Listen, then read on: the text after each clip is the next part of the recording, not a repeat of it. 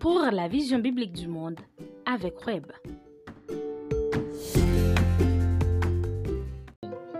Quel privilège, quel honneur de pouvoir vous retrouver pour vous apporter un nouvel épisode. C'est votre ami Windel Benjamin Etienne dit Web. C'est avec la même passion, le même amour que je vais vous présenter ce tout nouvel épisode s'intitulant La sagesse d'en haut. Bonne écoute. La sagesse d'en haut est premièrement pure, ensuite pacifique, conciliante, pleine de miséricorde et de bons fruits, exempte de duplicité, d'hypocrisie. Selon Jacques chapitre 3, verset 17. Récemment, j'ai lu une fable sur le soleil et le vent. Entre eux se soulevait une dispute pour savoir qui était le plus fort. Le vent dit, Je vais te prouver que c'est moi. Tu vois ce vieillard là-bas? Je parie que je vais lui faire ôter son manteau plus vite que tu ne pourrais le faire. Sur quoi le soleil disparut derrière un nuage et le vent se mit à souffler en ouragan. Mais plus il soufflait et plus l'homme serrait sa pelisse autour de lui. Finalement, le vent se lassa et tomba. Alors, le soleil sortit de derrière son nuage et sourit doucement au voyageur. Bientôt, celui-ci sentit sa chaleur, s'essuya le front et ôta son manteau. Le soleil fit alors observer au vent que la douceur et la bonté sont toujours plus fortes que la violence et la fureur.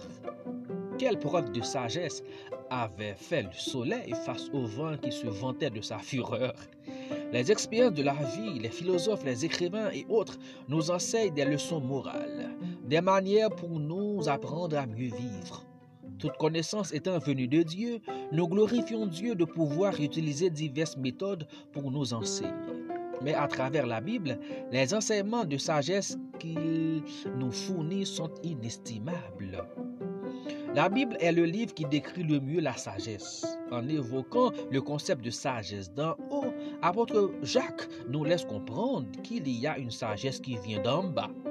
Celle qui vient d'en haut est pure, pacifique, conciliante, pleine de miséricorde et de bons fruits, exempte de duplicité, d'hypocrisie. Celle qui vient d'en bas peut être tout le contraire, en dépit de la somme de connaissances disponibles. Le monde confond la sagesse et la politesse, mais ce n'est pas la même chose. Celui qui est sage est poli, mais celui qui est poli n'est pas forcément sage. Est sage celui qui en donne la preuve en situation réelle. La sagesse se confond souvent avec la connaissance. En fait, de la sagesse, il y a de la connaissance. Celui qui est sage connaît et reconnaît les limites de sa connaissance. Dans cette perspective, le philosophe Isaac Asimov nous dit qu'un monde qui produit beaucoup de connaissances mais sans sagesse court un grand danger. Comme le prophétisait Daniel le prophète, à la fin des temps, la connaissance des humains allait augmenter. Selon Daniel 12, verset 4.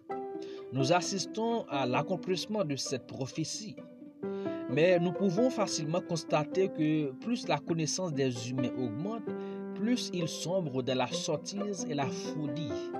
Le vote d'un ensemble de lois et la prise de l'ensemble de décisions politiques par les chefs mondiaux et de gouvernements nous montrent que notre monde manque gravement de sagesse. Aujourd'hui, vous pouvez demander à Dieu de vous donner la sagesse qui vient d'en haut.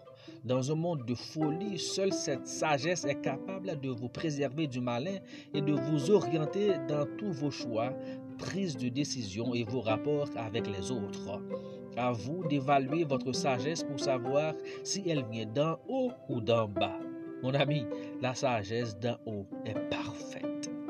Voudriez-vous à présent réfléchir sur ces questions? 1.